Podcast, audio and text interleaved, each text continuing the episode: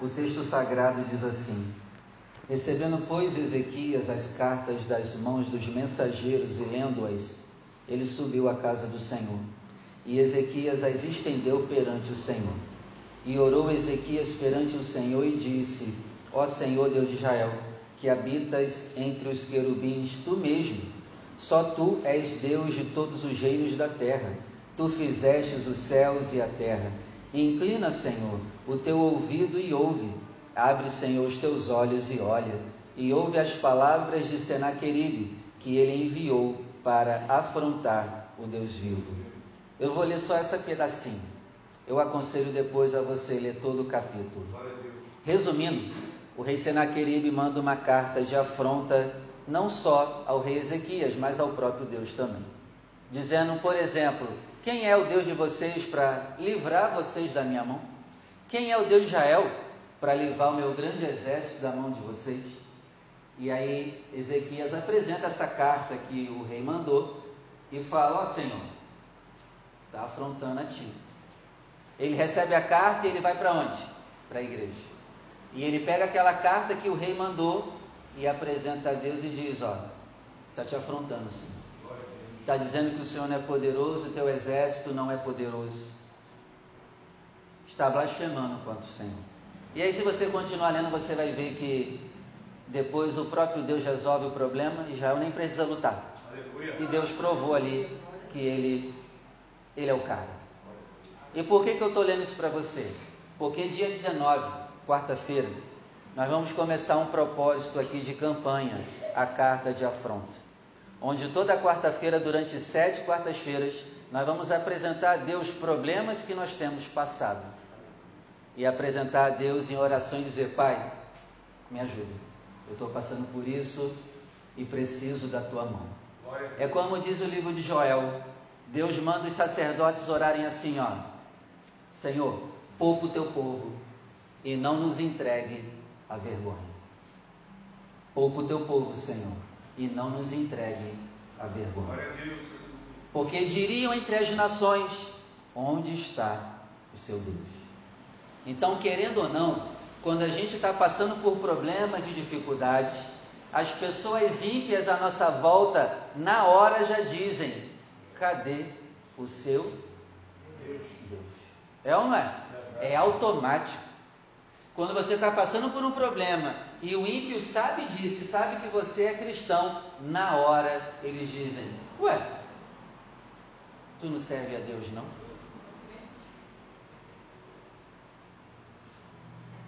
Então, nós vamos, a partir de quarta-feira, dia 19, apresentar a Deus aquilo que nos tem feito sofrer. E crendo que, assim como Deus respondeu a Ezequias, vai nos responder também, em nome de Jesus. Amém? Então, a partir de quarta-feira, 19, vamos trazer todas as nossas afrontas e apresentar ao Senhor. Amém? Glória a Deus. Então vamos lá, agora sim. Vamos ouvir a palavra oficial, Deuteronômio 28. Quando você achar, se você pudesse coloque de pé, por favor. Deuteronômio 28, verso 11. Hoje nós vamos estudar qual bênção? Alguém sabe? Nós estamos no propósito do Monte Gerizim estudando as doze bênçãos que Deus liberou lá. E hoje é a décima primeira. Qual é? Qual é a de hoje? Sucesso e abundância. Deuteronômio 28, verso 11. Estão felizes hoje de estarem aqui? Hoje é um dia mais que especial. Além de ser ceia, é o dia que nós comemoramos a ressurreição do nosso Senhor. Então, devemos estar aqui muito alegres. Vamos lá. Deuteronômio 28, verso 11. E o Senhor te dará abundância de bens no fruto do teu ventre, no fruto dos teus animais e no fruto da tua terra, sobre a terra que o Senhor jurou a teus pais te dar. Versículo 12 agora. O Senhor te abrirá o seu bom tesouro, o céu para dar chuva à tua terra no seu tempo, para abençoar a obra das tuas mãos. Agora eu vou ler de novo o verso 11. Eu leio e você repete comigo. Vamos lá? E o Senhor, e o Senhor me, dará me dará abundância de bens. no fruto, no fruto do meu ventre, meu ventre, no fruto no fruto dos meus animais. meus animais, e no fruto no fruto da minha terra, minha terra, sobre a terra sobre a terra, que o Senhor Senhor jurou jurou a teus pais teus pais te dar. te dar. Amém? Feche os seus olhos, desocupe as tuas mãos e vamos dar uma linda salva de palmas à palavra do Senhor. Enquanto você aplaude, glorifica, exalta, pede o Senhor para falar contigo. Pai, que eu diminua e o Senhor cresça. Fala conosco, quebra todo impedimento, quebra toda barreira e que a sua boa palavra ela venha sobre nós e produza o resultado em nome de Jesus. Amém. E graças a Deus. Pode sentar, por favor. Glória a Deus. O tema de hoje é sucesso e abundância. Pastor, a Bíblia promete sucesso e abundância? Sim. Só que o sucesso da Bíblia é diferente do sucesso daqueles que manda você pagar um curso. Né? Hoje está na moda curso do sucesso para ganhar dinheiro rápido. Não é esse o sucesso. Tá bom? Mas a Bíblia sim promete sucesso e abundância dentro da medida correta e dentro do coração certo. E hoje nós vamos desenvolver essa ministração em cima do livro de Joel. O livro de Joel mostra bem claro por que, que pessoas têm abundância e por que, que pessoas têm falta. E a gente vai ver que o problema não é só meramente material. Por exemplo, Joel capítulo 2, verso 25, o texto lá diz assim: se você for rápido, abre lá. Se não for, só vai me ouvindo. Ele promete para o povo na época de Joel assim: ó, restituirei os anos que foram consumidos pelo gafanhoto, migrador, devorador, destruidor, o meu grande exército que enviei contra vocês. Vocês terão comida em abundância, ficarão satisfeitos e louvarão o nome do Senhor seu Deus, que fez maravilhas em favor de vocês, e nunca mais o meu povo será envergonhado. Então, se tem uma promessa de abundância, é porque o povo está em falta. Se a promessa é de abundância, é porque o povo está na miséria. E aí, outra pergunta que nós fazemos: que tipo de miséria era essa? Resumindo, era em três áreas: primeiro, financeira, espiritual, eles também não tinham o Espírito Santo e não tinham salvação. Resumindo o livro de Joel, o povo está nessas três misérias: miséria financeira, miséria do espírito e miséria de salvação. Amém? Amém. E quando Deus promete que vai dar a fartura, é nessas três áreas: financeira, salvação e do espírito. Eu te provo aqui, ó, versículo Joel 2, verso 18. Olha aqui a promessa. Joel 2, verso 18. Então, o Senhor terá zelo da sua terra e se compadecerá do seu povo. 19. E o Senhor responderá e dirá ao teu povo: Eis que vos envio o trigo, o mosto, o óleo, e dele sereis fartos.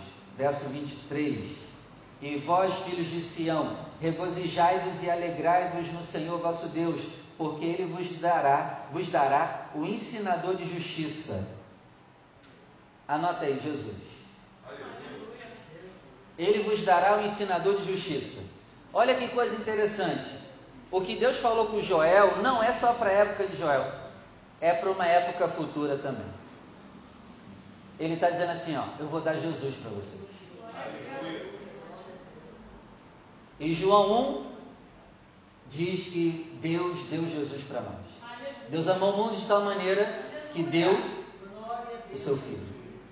Para que todo aquele que nele crê não sofra. Não sofra onde?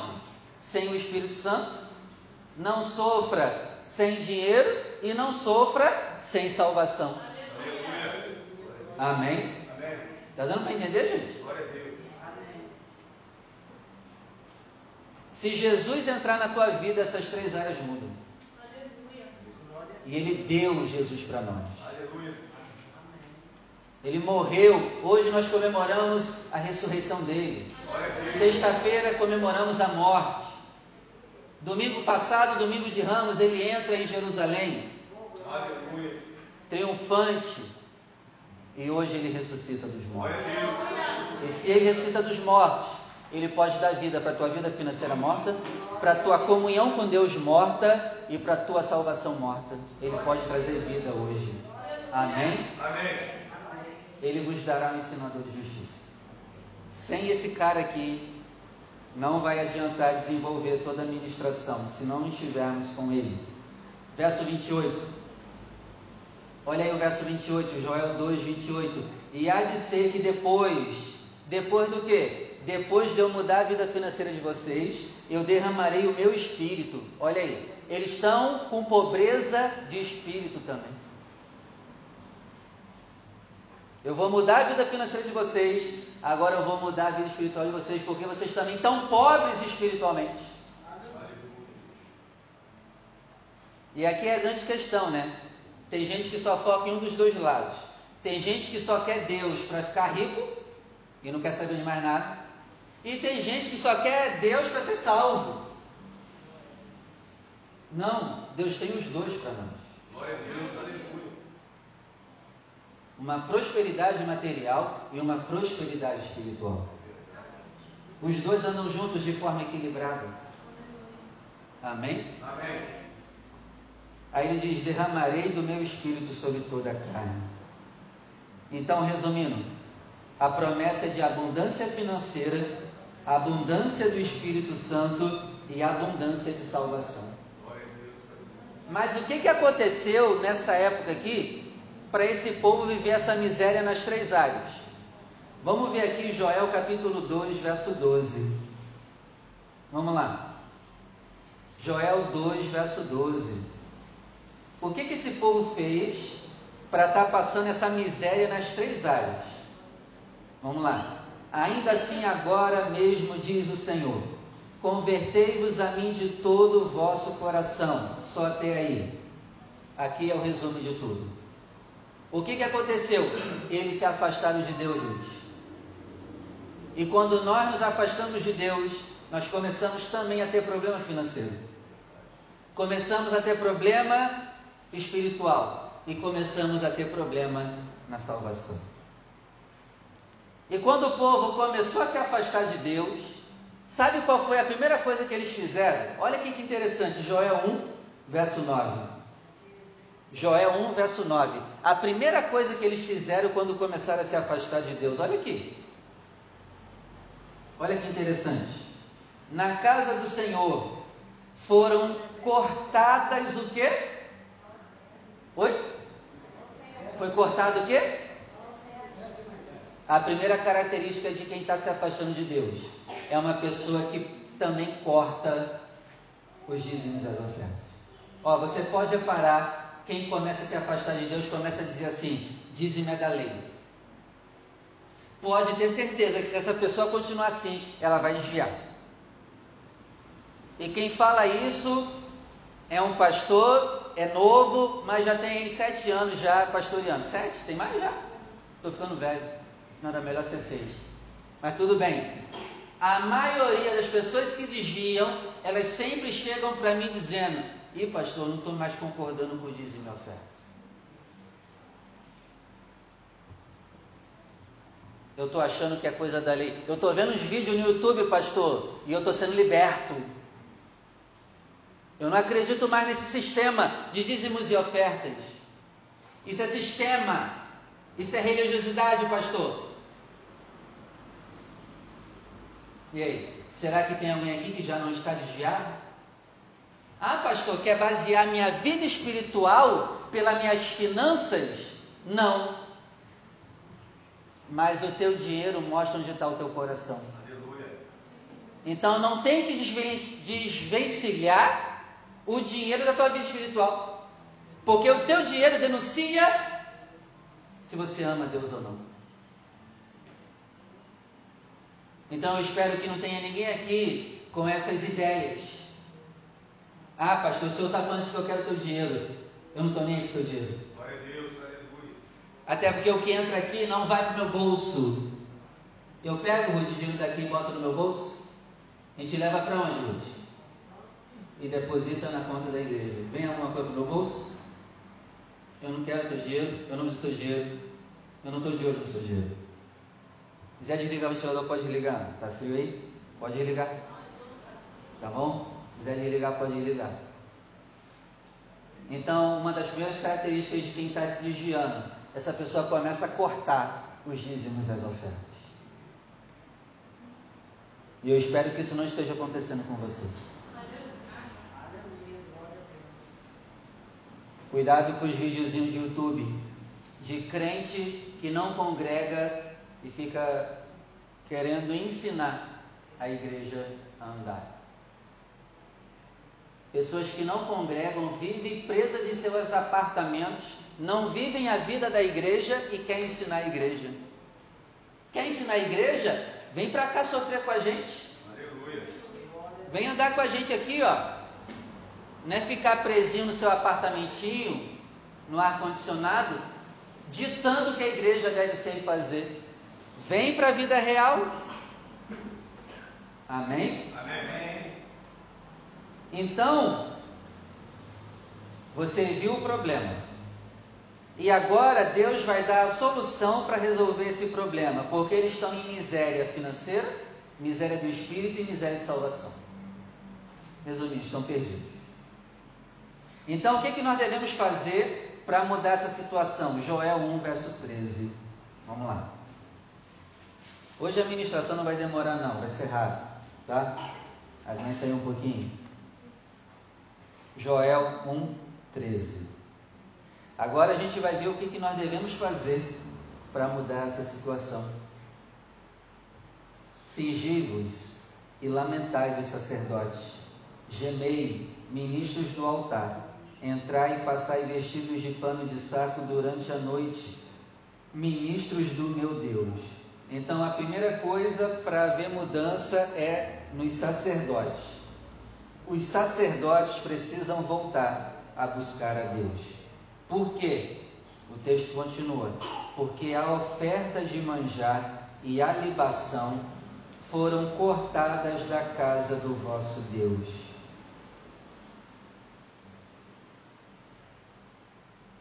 Deus está mandando os sacerdotes não dormirem, passar noites acordada orando, por quê? Porque o povo parou de trazer os dízimos e as ofertas para a casa do Senhor. Por causa disso, pastor? É. Eu acho que eu vou ter que ficar dez dias acordado direto. O povo voltar a trazer os dízimos e as ofertas. Será? Hã? Passem a noite acordado orando sacerdote, porque o povo cortou as ofertas.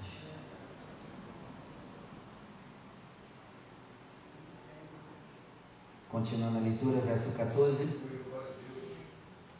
Santificai um jejum. Apregoai um dia de proibição. Congregue os anciãos e todos os moradores desta terra na casa do Senhor vosso Deus e clamai ao Senhor. Resumindo, primeiro, os sacerdotes devem orar. Segundo, deve começar a haver jejum. Terceiro, deve começar a haver dias de proibição. Quarto, congregar. E é justamente tudo que a gente não faz: jejuar, congregar. Pastor, não precisa de igreja, igreja lá em casa. Tu já está desviando. Não, eu, eu busco a Deus na minha casa. Tu já está desviando. Desculpa ser tão direto, não é para acusar ninguém. Mas o texto aqui é claro. Vocês querem mudança? Comecem a congregar. Você congrega onde? Aonde é a sua igreja?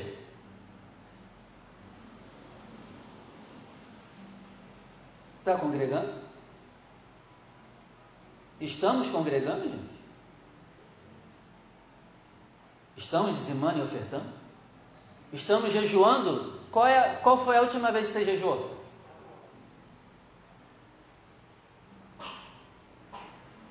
Mateus 6 é o capítulo que ensina a orar, a dar esmolas, ajudar o próximo, e nesse mesmo capítulo ensina a jejuar. E engraçado, a gente só foca em orar, dizimar e ofertar às vezes, ajudar alguém, mas a gente não pratica o jejum.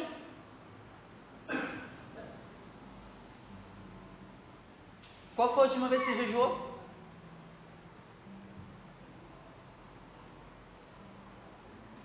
Aqui está o segredo da mudança. Amém, gente? Amém. Ficaram tristes? Então eu te pergunto: você tem orado? Como estão suas orações? Como estão seus jejuns? Você se proíbe de fazer o que é errado, porque o dia de proibição é o que? Eu me proíbo a partir de hoje de fazer tudo o que é errado.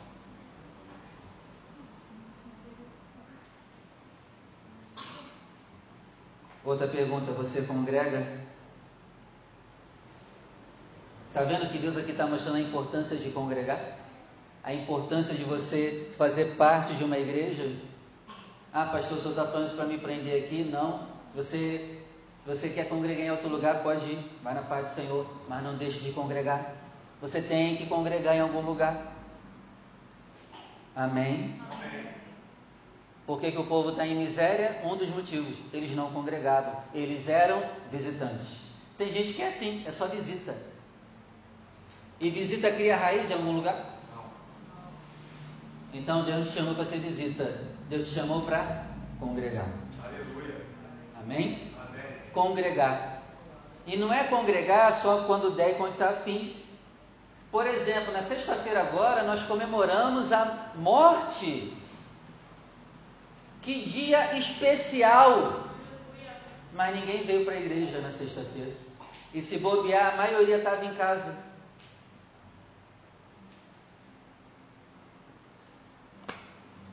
Não dá para entender. Não dá. Tem pessoas que podem vir e não vêm, cara. Ficam em casa. De verdade, não dá para entender. E quando eu tento entender, a vontade é de entregar a chave da igreja e ir embora. Porque parece que não tem jeito. Parece que ninguém muda. E se eu fico indignado, imagina o Criador. Congregar. Mas não, a pessoa quer vir quando quer, quando está afim. E aí vai ter, vai dar problemas. Dia dos pais. A pessoa não vem na casa do pai.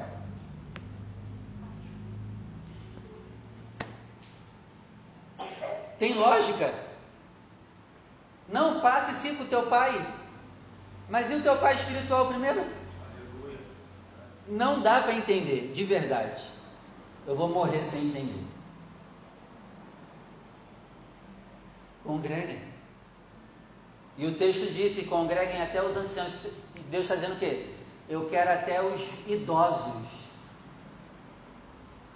não quero saber se não tem condições de vir. Tragam eles. A vida vocês precisam mudar, então tem que congregar. Israel está destruída e todos têm que congregar.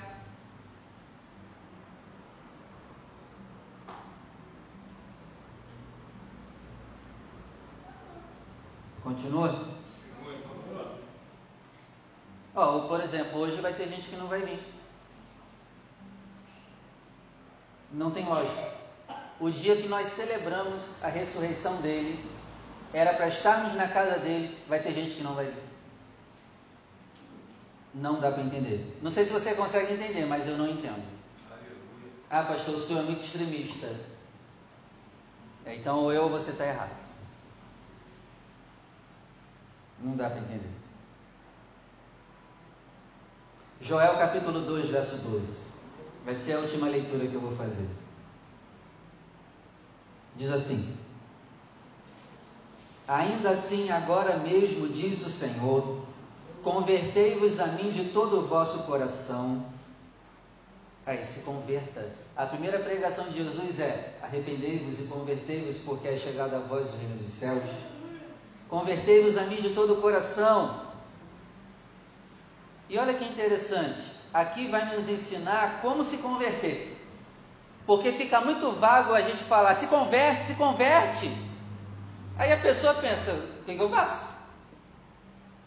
O livro de Joel vai nos ensinar, Luiz, como se converte. Hoje a gente vai aprender como se converte na prática. Vamos lá. Faça isso com jejuns. Quem não jejua não é convertido. Segura essa pancada aí. Qual foi a última vez que você jejuou? Desculpa, mas quem não jejua regularmente não é convertido. Convertei-vos a mim com. Sou eu que estou falando? Tem que jejuar.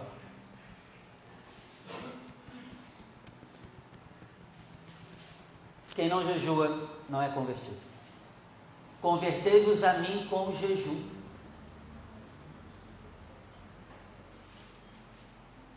Não, pastor, eu sou convertido. Jejua? E eu nem lembro, pastor, a última vez que eu jejuei. Eu acho que nem Deus lembra do teu nome lá no livro da vida também não. Se converta a mim com jejum, aí continua. Leia para mim depois de jejum, vem o quê?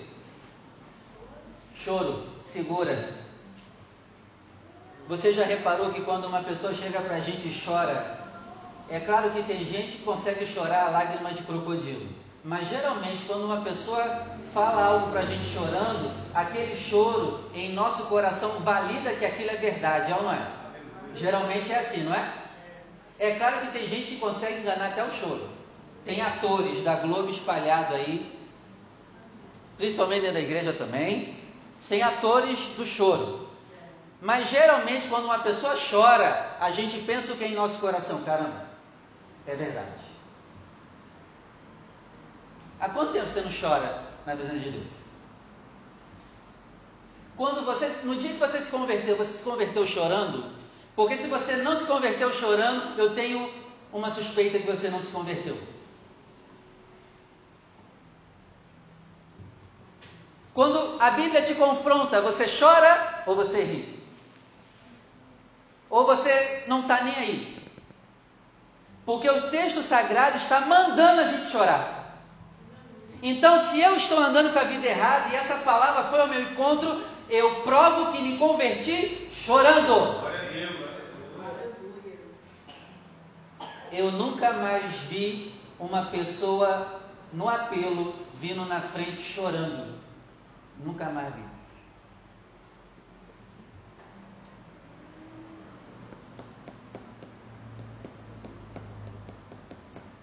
Nunca mais vi. Você já viu? Tem que chorar. Ah, pastor, o que importa é o interior. Não. Deus quer choro. Chora. Te vira e chora. Chora. Tem pessoas que estão em pecado. Ouve a palavra que confronta o pecado da pessoa. E a pessoa não esboça uma lágrima você não se converteu. Não se converteu. Desculpa.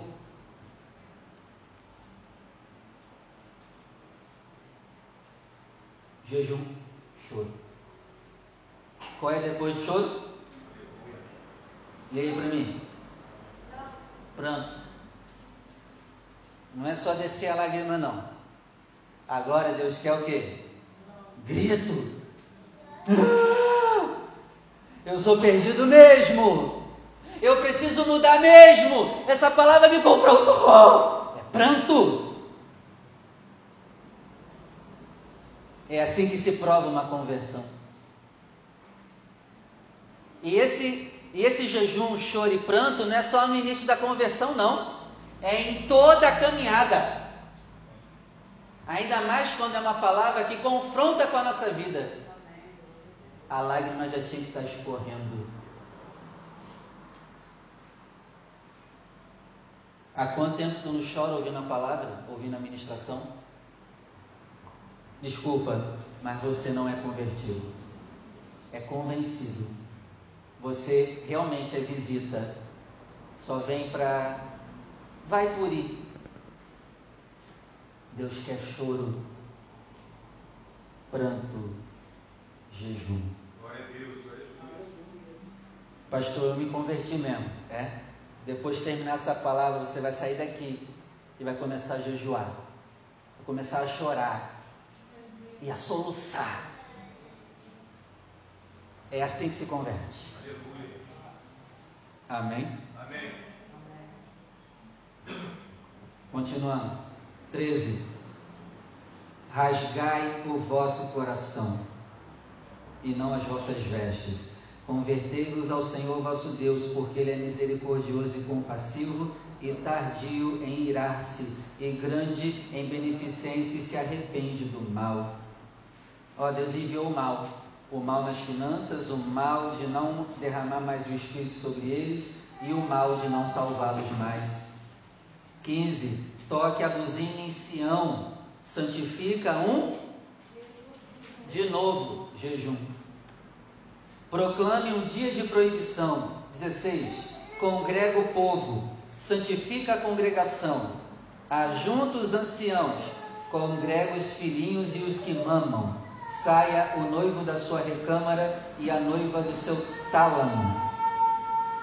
Aí, gente, de novo, a congregar. E agora Deus manda ir para a igreja até os recém-nascidos até as mulheres que estão de resguardo de ter dado a luz, Deus manda ir para a casa dele. E aí, você está de resguardo, resguardo de filho? Por isso você não tem vindo, né? Você teve filho recentemente agora, né? Por isso você não vem na igreja frequente, né? Até a que está está grávida, até a que deu a luz a filhos agora, tinha que ir para a igreja. Qual é a tua desculpa, cara? Qual é a nossa desculpa? Ah, mas o meu bebê é recém-nascido. Traz ele. Não importa. Ai, pastor, coitado. Ué, é Deus que está falando. Qual é o teu motivo para não congregar? Para não vir com frequência?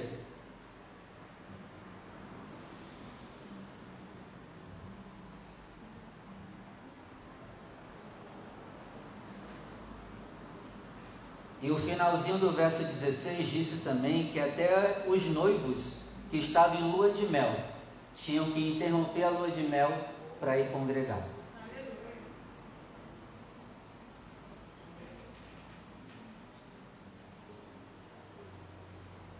Até quem estava em lua de mel tinha que voltar da lua de mel para ir congregar. Situações extremas exigem atitudes extremas.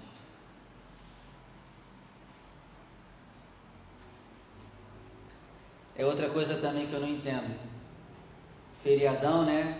O pessoal quer viajar. Por que, que não vai depois do culto? É outra coisa que eu não entendo. Mas a vida é sua, né? Você faz o que você quiser. Por que, que não vai depois de ter cultuado? Ou vai antes e volta no horário para poder cultuar? A gente é convertido mesmo? Porque a gente não pode ver um feriadão, que a gente não está nem mais para a igreja.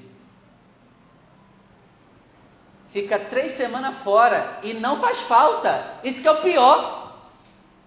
A pessoa fica três semanas fora e, e nem diz assim, caramba, eu, tá, tô com saudade da igreja. Tu é convertido mesmo?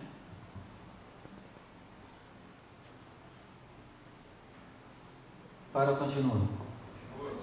16. Congrega o povo, santifica a congregação, ajunte os anciãos, congrega os filhinhos e os que mamam, saia o novo, noivo da sua recâmara e a noiva do seu tálamo. 17. chorem os sacerdotes ministros do Senhor entre o alpendre e o altar e digam: Poupa o teu povo, ó Senhor, e não entregues a tua herança à vergonha, para que as nações façam escárnios dele, porque diriam entre os povos: Onde está o seu?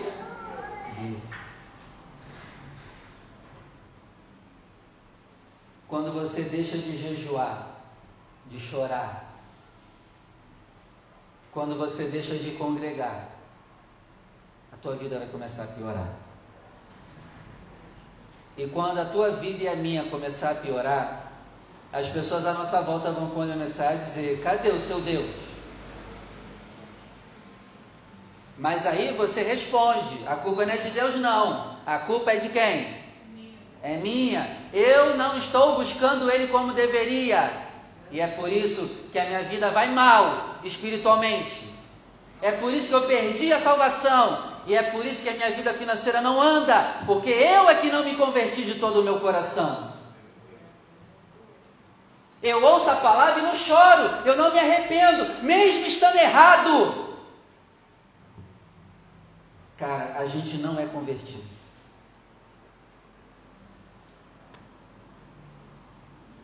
E aí no final Deus manda os sacerdotes orarem. Poupa o teu povo, Senhor. E não entregue a tua herança à vergonha. Porque vão começar a dizer entre as nações: cadê o Deus deles? Então, se converta. Se converta em nome de Jesus. E como que se converte? Como se converte?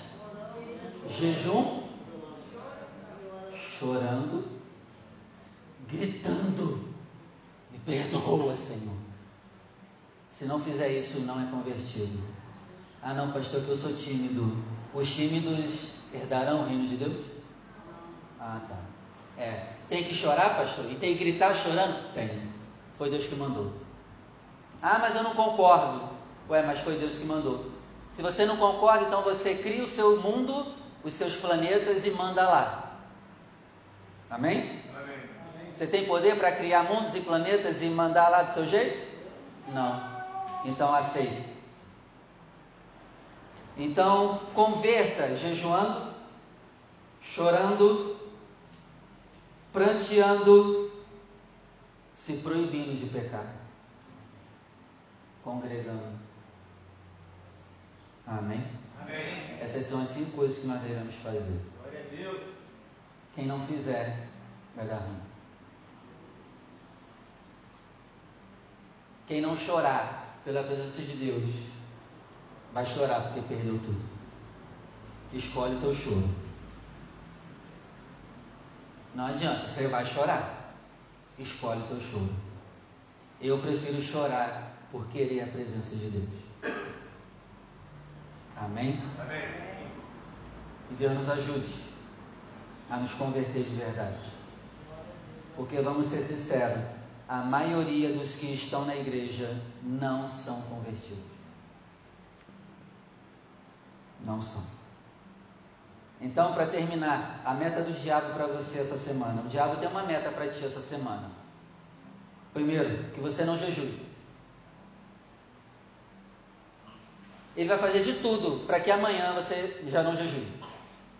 E eu espero que você não cumpra a meta dele. O diabo vai fazer de tudo para que você não chore de arrependimento, para que você ache normal essa palavra, para que você não sinta nada, para que seja uma palavra que não vai mudar em nada. Terceiro, o diabo tem uma meta para que você não se proíba de fazer o que é errado, que você viva com uma cultura que diz o quê? Se te faz bem, faça. Se te faz bem, faça. Essa é a moda de hoje. Essas é as frasezinhas prontas da internet. Se te faz bem, pode fazer. O diabo quer que você viva assim. Se te faz bem, pode fazer.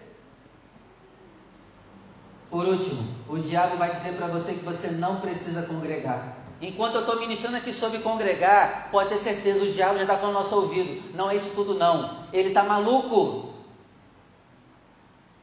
Ele é extremista. Não é necessário isso tudo, não. Então, para terminar, nós precisamos responder essa ministração. A Bíblia diz assim, ó, não seja apenas ouvinte, mas seja praticante. Você tem que praticar a palavra de hoje. Então, o que você vai fazer? Você vai jejuar. Você vai jejuar a partir de hoje. Pratica. Você vai jejuar. Segundo, você vai chorar. Você vai pedir para Deus, Deus me ajuda a voltar a chorar pela tua presença. Você tem que chorar. Você vai prantear. E você vai congregar. Amém? Amém. E você vai buscar o ensinador de justiça.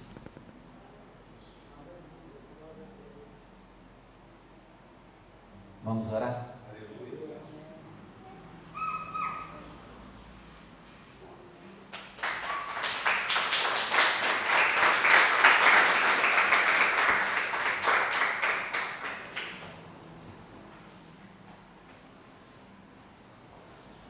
Ano passado Deus me deu um sonho onde o altar não estava pegando fogo. Eu não sei onde era o lugar, mas era um altar onde os próprios anjos tentavam acender o fogo do altar e o fogo do altar não acendia. As pessoas usavam isqueiros, usavam métodos para acender o altar e o altar não acendia. Não acendia. Foi ano passado esse sonho que eu tive. E o altar só começou a pegar fogo quando começou a cair lágrimas.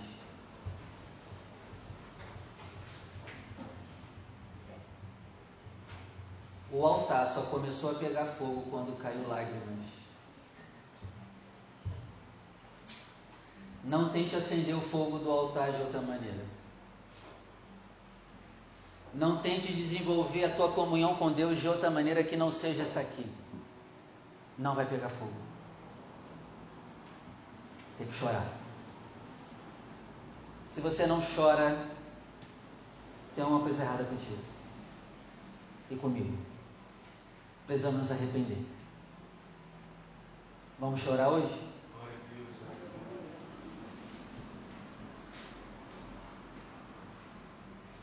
Feche seus olhos.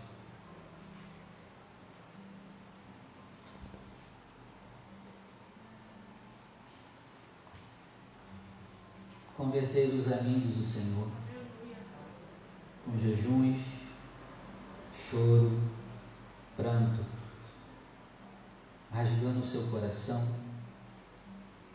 proclamando um dia de proibição e congregando todo o povo. Senhor nosso Deus e Pai maravilhoso e poderoso, nós queremos ser convertidos, Senhor. Nos ajuda a nos converter, Senhor, de verdade nos ajuda a nos converter de todo o nosso coração. Nos ajuda a rasgar não a nossa roupa, mas o nosso coração. Pai querido, nos quebranta aqui hoje. Nos amassa aqui hoje. Nos ajuda, meu Pai, a pelo menos nos sentir compungidos com esta palavra. Porque infelizmente, meu Pai, tem pessoas que, mesmo depois de ouvir essa palavra, o coração continua do mesmo jeito, insensível, duro como pedra. Meu Pai, tira toda a pedra do nosso coração. Tira todo o mundanismo do nosso coração. Senhor, nos ajuda a voltar a chorar pela tua presença. O altar só vai pegar fogo com lágrimas lágrimas de uma verdadeira conversão e arrependimento sincero. Por isso, meu Pai, nos ajuda a voltar a chorar, nos ajuda a ter uma caminhada cristã de lágrimas, nos ajuda a derramar lágrimas, nos ajuda a chorar na Tua presença de novo, meu Pai. Nos ajuda, meu Deus. Tira toda a sequidão da nossa alma. Tira toda a morte do nosso interior. Tira toda a morte do nosso espírito. Nos dá o Espírito Santo aqui hoje. Nos dá a salvação aqui hoje. Muda a nossa vida financeira. Nos tira, Senhor, da vergonha. Nos livra de toda vergonha, meu Pai, que temos passado por não te buscar como deveríamos. Senhor, não queremos chorar pelos problemas, nós queremos chorar pela tua presença. Levanta o povo aqui, Senhor, nessa igreja que chora pela tua presença, que anseia a tua presença e te busca com jejuns, e te busca com choro, e te busca com pranto, e te busca congregando, meu Pai. Em nome de Jesus. Em nome de Jesus, derrama sobre nós um espírito de súplicas e pranto pela tua presença. Senhor, nos deixe sair daqui do mesmo jeito. Nos ajuda a sair daqui queimando pelo Senhor e pela tua presença e pela tua palavra. Tira todo esfriamento, tira todo desânimo, em nome do Senhor Jesus. Nos converte, Senhor. Nos faça crente aqui hoje, meu Pai, em nome de Jesus. E perdoa-nos, Senhor. Perdoa-nos por nos afastarmos de Ti. E pior ainda, meu Pai, nos perdoa por nos acostumar a estar afastados do Senhor. Nos perdoa por estar acostumados a não jejuar. Nos perdoa por estarmos acostumados a não chorar na Tua presença. Nos perdoa por estarmos acostumados a não congregar. Nos perdoa, meu Pai, por estarmos acostumados a vir na igreja quando dá, quando estamos afim. Nos perdoa. Nos perdoa aqui hoje, em nome de Jesus. Meu Pai, envia sobre nós o ensinador de justiça. Envia sobre nós Jesus Cristo. A boa notícia é que Jesus Cristo morreu pela nossa dureza, pela nossa indiferença pelas coisas de Deus ele pagou um alto preço por nós. Obrigado, Pai, por ter enviado seu Filho e perdoar esse nosso pecado de dureza de coração. Amolece o nosso coração aqui hoje, meu Pai.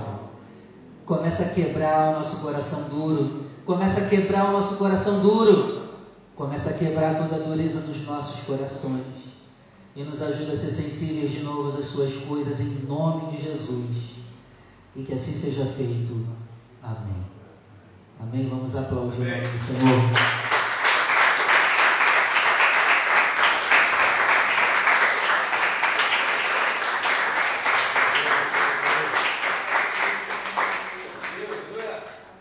Se dessa palavra não ficou um pouquinho triste, tu não é convertido.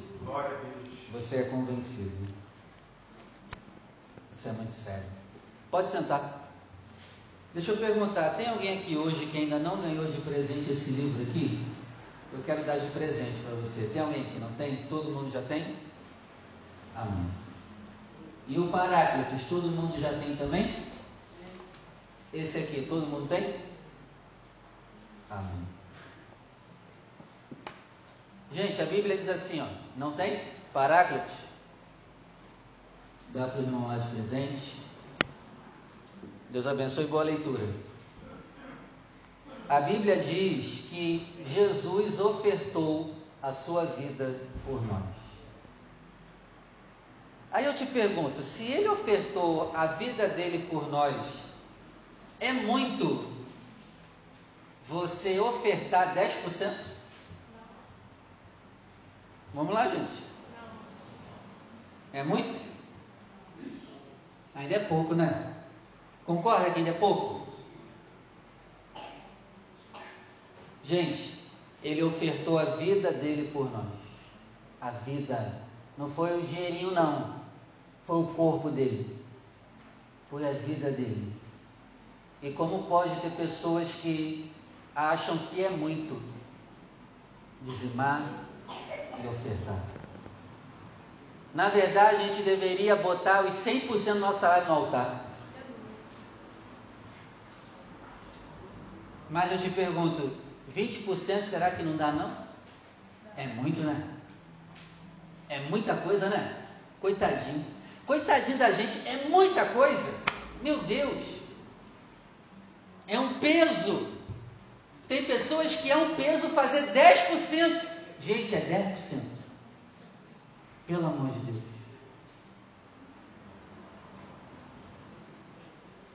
A gente tem que começar a ser generoso. É por isso que aquela mulher que derramou o vaso de alabastro, ela derramou aquele dinheiro todo. Jesus mesmo disse: quem é muito perdoado, muito ama. Sabe por que a gente não chora na presença de Deus? Porque a gente não entendeu o quanto a gente foi perdoado. A gente, se, a gente acha que Jesus nos perdoou um pouquinho, porque a gente não era tão ruim assim na época do mundo. Aí é por isso que a gente não chega na presença de Deus chorando. Ei, tu não vale nada. Nem eu e nem você. Ah, mas eu nunca bebi, pastor, na época do mundo. Tu não vale nada. Todos pecaram. Todos. Esse é o nosso problema. A gente não entendeu que foi muito perdoado. A gente acha que foi pouco perdoado. A gente acha que não deu tanto trabalho assim para Jesus. E é por isso que da nossa parte não há uma entrega maior. Mas agora, quando a gente entende isso, nós somos capazes de derramar um vaso de alabastro no altar. Mas quem tem um coração de Judas vai dizer o quê? Quem tem um coração de Judas vai dizer o quê? Que desperdício. Que desperdício essa oferta toda na igreja, você é maluco.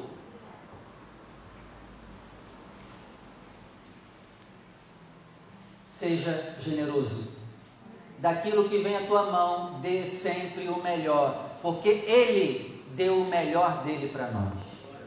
Separe sua oferta, o seu santo dízimo.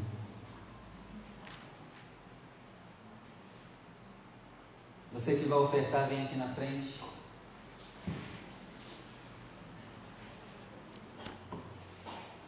Com alegria. Alegria. Ele ressuscitou hoje. Alegrar, alegremos-nos. Vamos dar nossas ofertas com muita alegria.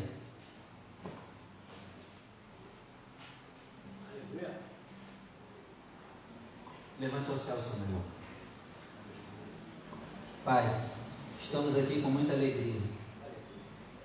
E ainda que o Senhor não nos dê nada de volta, nós fazemos com alegria. Mas nós sabemos que o Senhor abençoa aquele que é generoso. Mas ainda que o Senhor não, desse, não nos desse nada de retorno, nós continuaremos fazendo com muita alegria, porque o Senhor já nos deu a coisa mais importante que foi o seu Filho. O Senhor já nos deu o que havia de melhor do Senhor, o seu Filho unigênito. E nós agradecemos. Meu Pai, esse dinheiro que nós vamos botar no altar é nada diante daquilo que o Senhor fez. E também o Senhor não precisa do nosso dinheiro, mas o Senhor é digno de receber riquezas e honras daqueles que te servem. E aqui está, Pai, a nossa forma de demonstrar com atitudes a honra que nós temos a Ti. Aqui está o fruto do nosso suor e trabalho que o Senhor nos deu, nós depositamos no Teu altar. Em nome de Jesus. Amém. Venha com alegria e deposite seu melhor, com muita alegria, no altar do Senhor.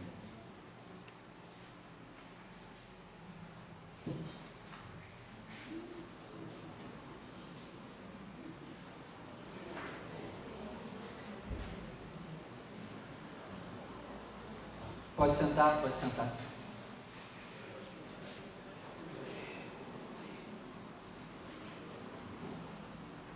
Eu comentei de jejum, né, hoje. Você vê, quando Paulo tem um encontro com a luz, qual é a primeira coisa que ele faz?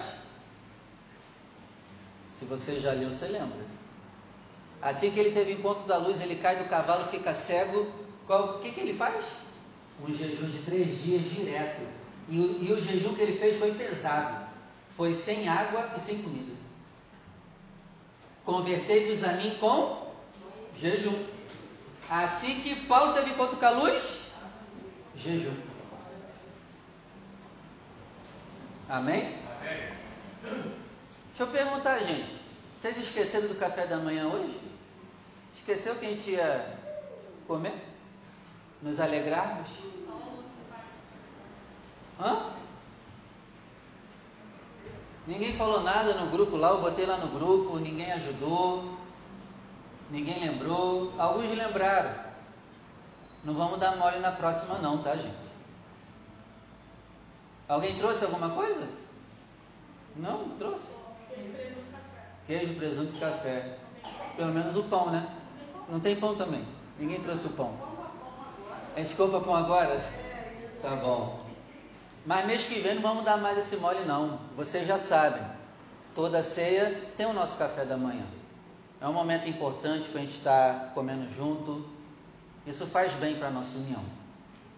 Claro, tá bom? Conto com a sua ajuda. É... Tem alguém que está fazendo aniversário e vai fazer esse mês? Eu quero orar por você. Vem cá.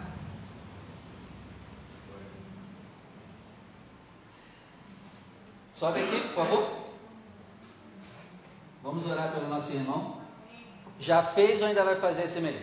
Amanhã. Vai fazer amanhã?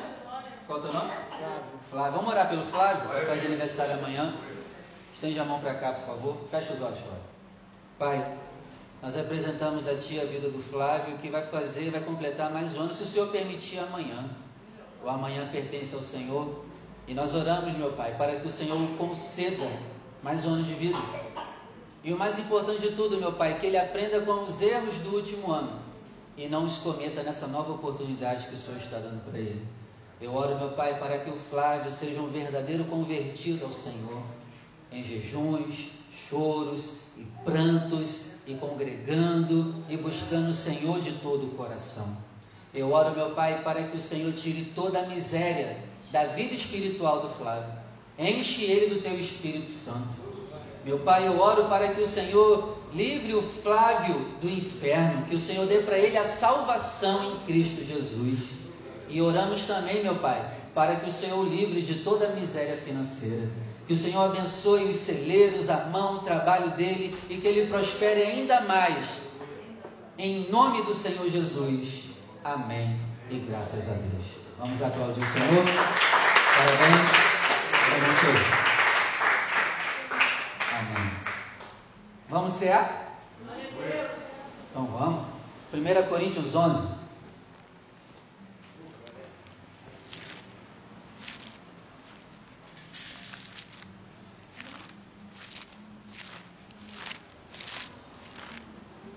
Primeira Coríntios 11.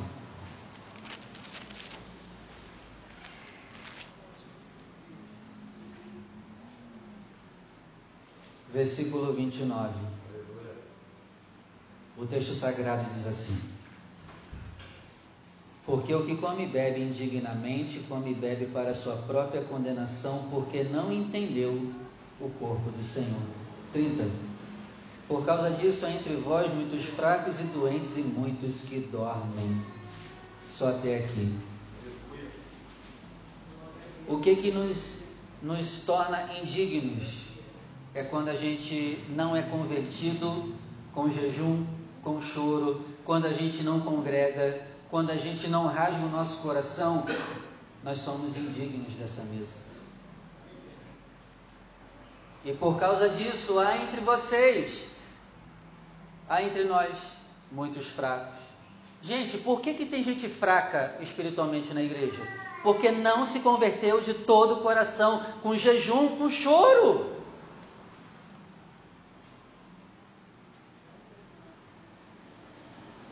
Muitos fracos, doentes, doentes fisicamente e espiritualmente. Tem pessoas que estão carregando doenças que é a origem espiritual. Eu acho que a gente ia parar de tomar muito remédio sem se converter-se verdadeiramente. Eu acho que ia diminuir muito os remédios que a gente toma. Por causa disso, entre vai muitos fracos e muitos que dormem, que estão numa sonolência espiritual. Mas por quê? Porque não se converte com jejum, com pranto, com choro, não congrega. Então vamos mudar isso a partir de hoje. Que isso aqui não seja para nossa maldição, mas para nossa bênção. E em vez de a gente ficar fraco, que a gente fique forte. Em vez de ficar doente, fiquemos com saúde. E em vez de dormir, desperta tu que dorme. Amém? Amém? Vou te dar um tempinho para você conversar com o Papai do Céu. Você pode orar sentado, de pé, ajoelhado. Você pode vir aqui diante do altar. Fique à vontade para você ter a sua conversa com o Pai.